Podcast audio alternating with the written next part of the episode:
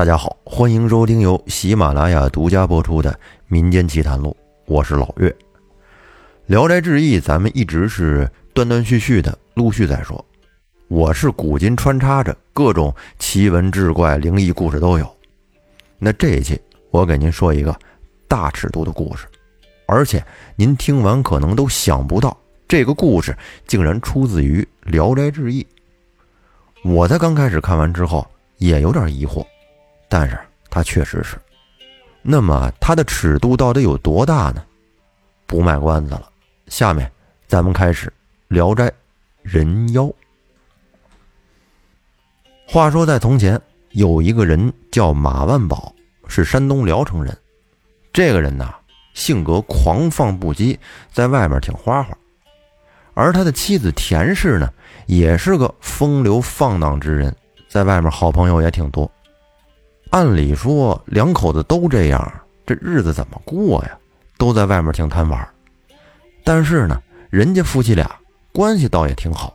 您看，这真是臭味相投。甭管在外面怎么玩，回到家里是恩恩爱爱，就跟《金瓶梅》里边王六和她丈夫韩道国似的。在他们家隔壁有一个王婆婆，孤身一人住着，无子无女，没老公。有一天啊。有一位女子就来到了王婆婆家，说是自己被公婆虐待，受不了了，暂时逃出来躲避一下，想寄宿在王婆婆家，并且说自己心灵手巧，尤其是擅长缝纫，可以呢替王婆婆在平时干点活。王婆婆这人心也挺善，一看啊挺可怜这丫头，于是呢便收留了她。这女子住下来之后。倒是挺讨王婆婆喜欢，娘俩没事老跟那唠家常。有一天，女子跟王婆婆在聊天的时候就说，自己有一个祖传的本领，就是能够替人按摩。她这手法特别好啊，专治女子腹胀，但是呢，必须得在半夜里按摩才管用。王婆婆一听，是啊，还有这本事呢。哎呦，真了不起！改天我付账的时候，你也帮我按按。王婆婆因为是马万宝的邻居，所以经常没事也到他们家里去玩，找他媳妇儿一块儿去聊聊天您说这妇女们到一块儿还能聊什么呀？无非就是唠唠东家长李家短的。这唠的时候，王婆婆就跟马万宝的媳妇儿田氏说起来了，说家里边最近收留了一个女子，哎，这女子啊挺勤快。这人成好了，而且他还有一手段，挺厉害，可以替人按摩，专治女子的腹胀。但是啊，他说只能在半夜治病，那按摩技术是相当的高超。田氏一听，哦，那真是挺厉害，有机会也见识见识。他就是这么一听一乐，其实并没有放在心上。但是马万宝听完了之后，走心了，他就好奇。王婆婆家这女子长什么样啊？有机会我真得看看。您说好巧不巧，就在他们家和王婆婆家隔着一堵墙，这个墙上有一个不起眼的地方，有一个缝隙，从这屋正好能看到那屋。马万宝有一天在自己家这个墙壁的缝隙那儿，就往那边偷偷看，结果正好就看到了那个女子。只见他年龄大概十八九岁，外貌长得挺漂亮。马万宝看完之后非常喜欢，随即呢，这心里边就动起了歪心思。于是他就找到妻子，跟妻子就开始私下里谋划商量这个事儿，觉得隔壁王婆婆家那个女子挺不错，打算啊跟她搞一搞。咱们前面也说了，这夫妻俩的风格都比较开放。都挺好玩，而且各玩各的，感情呢还挺好。马万宝这么一说，妻子一听，竟然也很高兴。然后两个人就商量着怎么着能让他上咱们家来一趟，来了之后就好办了。哎，之前王婆婆不是说过吗？这女子有按摩的本事，那么可以让妻子田氏装病，来召唤这个女子，半夜里给她看病。到那时候就可以趁机给他拿下了。俩人商量的挺好，当天呢，恩恩爱爱的就睡下了。第二天，田氏把王婆婆叫了过来，和她说了这个事儿，说这两天啊，自己总觉得这肚子不太舒服，老是腹胀。听您之前说家里的那个女子可以治这个病，要不然让她来给按摩一下试试。王婆婆听完田氏的病情以后，一拍大腿：“哎呦，这不正好对症吗？承蒙娘子召唤呐，让她来没问题。只是我家中那位女子，她害怕男人。你也知道啊，这男女授受不亲。给你看病之时，你可记住了，千万不要让你丈夫进来。”田氏说：“可是。”我家中并没有多余的房间，相公难免会进进出出的，这可怎么办呀？然后田氏假装沉思了一会儿，又说：“哎，对了，晚上西村舅舅家会喊相公去喝酒，我立刻去吩咐他，让他今天晚上就不要回来了，就住在舅舅家，这不就好了吗？”王婆婆一听，哎，那行，谈妥了之后呢，就离开了他们家。但实际上哪有舅舅喊相公去喝酒这事儿啊？田氏跟马万宝商量的是，到了半夜，那女孩来了之后呢，俩人悄悄的调换一下，这样这奸计不就得逞了吗？想到这儿，两个人不由得是打心眼里边感到非常的兴奋，还有开心。这天天黑以后，王婆婆把这女子带回来了，说：“娘子啊，姑娘我给你带来了。”你相公今天晚上回来吗？田氏说：“您放心，他不回来。”王婆婆听完很高兴啊，这样甚好，那我就没有后顾之忧了。那你们坐着，我就先回去了。哎，就这样，几个人聊了几句，王婆婆就离开了。现在屋里就剩田氏跟这女子了。田氏就问他说：“你这个按摩要怎么整啊？”女子说。你得把衣服都脱了，躺在床上，我给你按摩，保证能手到病除，让你很舒服。田氏一听，行，那就来吧。然后呢，田氏拉开了被子，让这女子先上床，自己也脱了衣服，把蜡烛吹灭了。就在这时，田氏忽然说：“哎呦，对了，我差点忘了，厨房门还没关呢。”如果不关的话，恐怕小狗会跑到厨房里偷吃东西。姑娘，你稍等我一下，我先去把门关上。说完之后，田氏便下床去厨房关门。但是朋友们，这会儿马万宝可就藏在厨房里呢。他在厨房里边早就脱好了衣服，跟那儿等着呢。就在田氏过来关门的功夫。他进厨房就把马万宝给换了出去，哎，这田氏啊在厨房里面等着。然后这马万宝也没穿衣服啊，光着，轻声的就走进了屋里。这会儿屋里边一片漆黑呀，也没有点蜡烛，刚才被田氏给吹灭了。于是马万宝摸着黑上床就钻进了被窝里边，跟女子睡在了一个枕头上。那女子这时只听声音有点微微发颤的说：“那我来给娘子治病吧。”并且呢，还说了一些女人之间的亲昵话。但是马万宝他不敢应声啊，他要一说话，这不就露馅了吗？哎，这时的这个氛围啊，很微妙，很刺激。紧接着，这女子就开始用手轻轻的抚摸马万宝的肚子。在那按摩，你别说这手法，啊，确实还挺专业，给马万宝按的还挺舒服。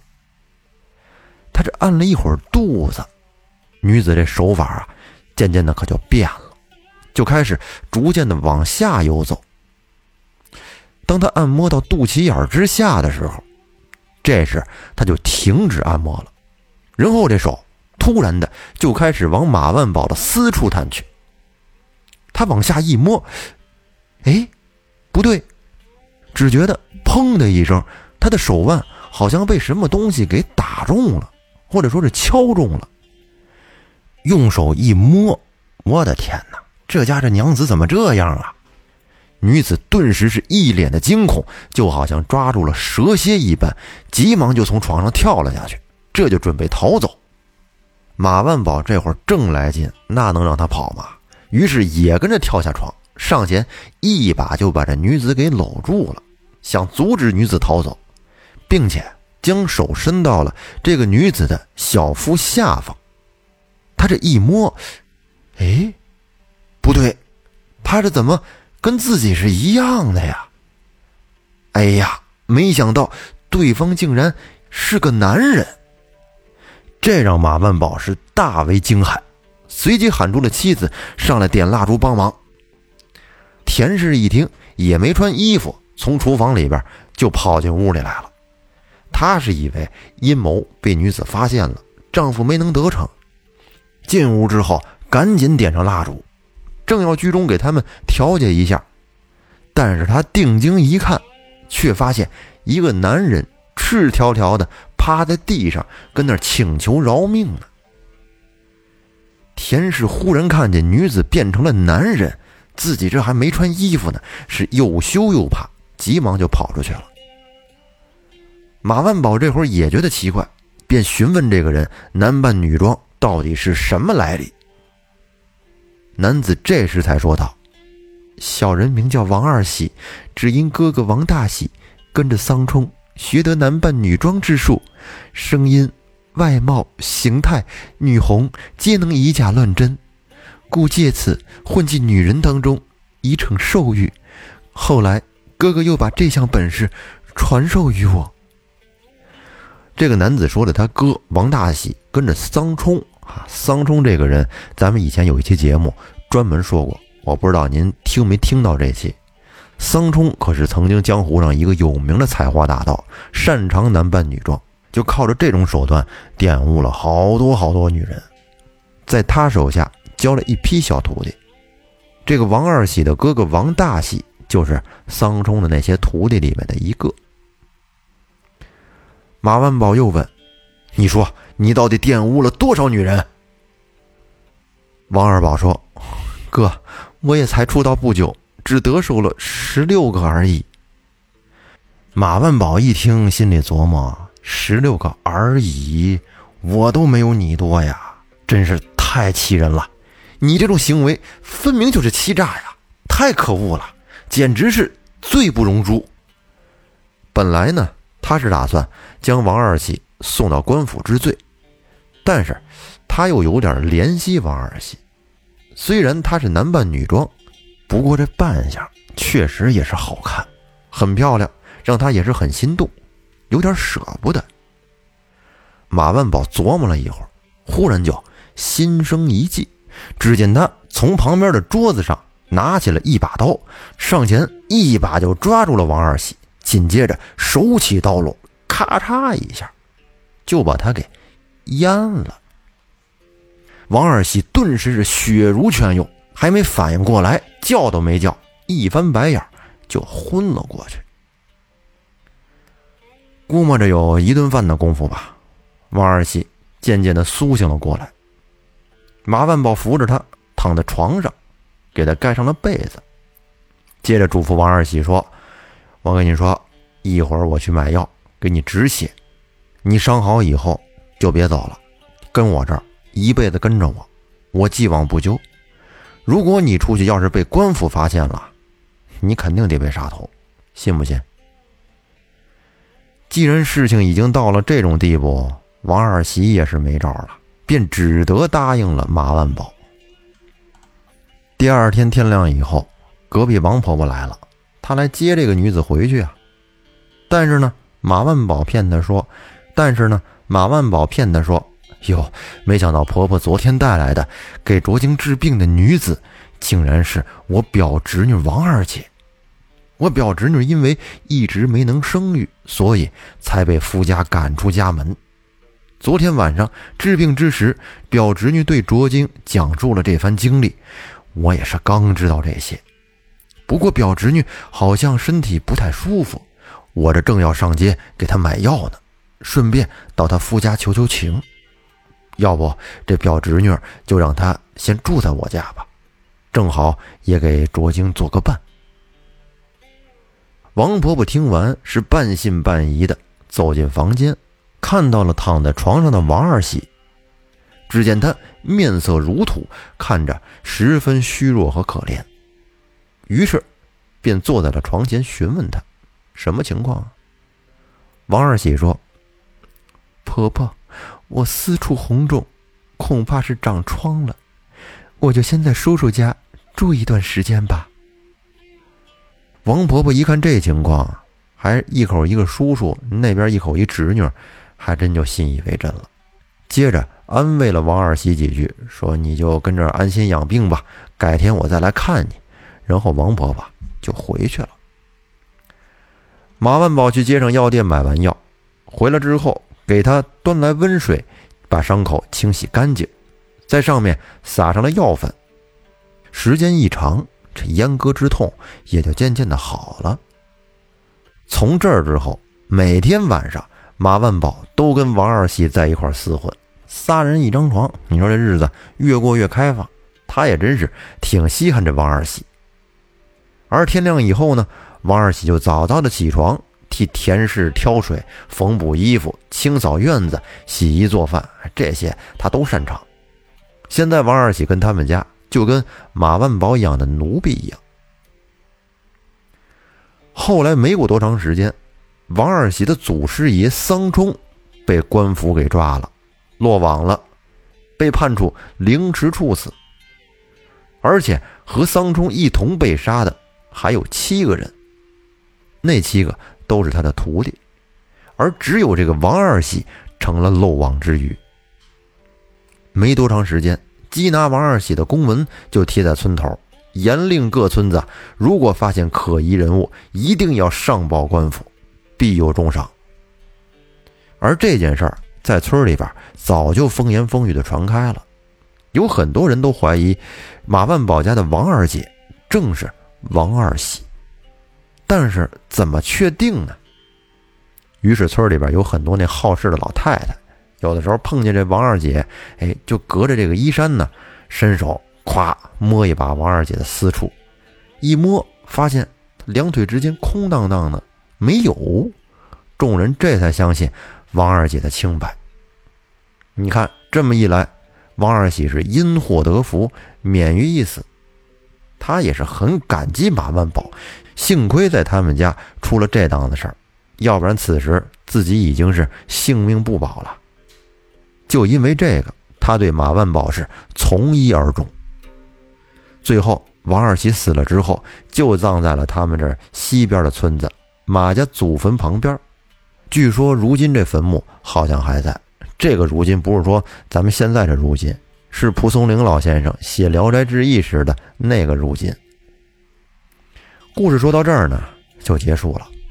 在文章的最后还有一段，意思是说，马万宝真是擅长用人呐。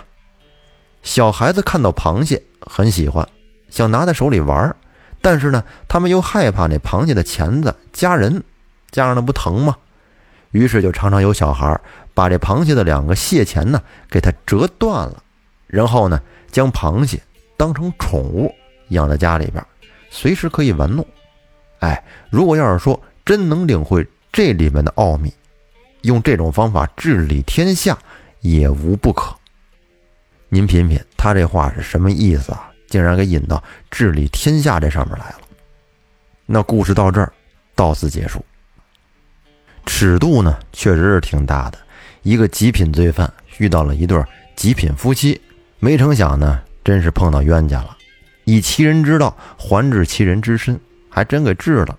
但是这个罪犯竟然还因为这事儿捡回来一条命，您说这情节多么巧妙啊！电影他都不敢这么拍，真是太佩服蒲松龄老先生了。不知道您各位听完了之后有什么想法呢？欢迎您在节目下方留言互动。感谢您的收听，我们下期再见，拜拜。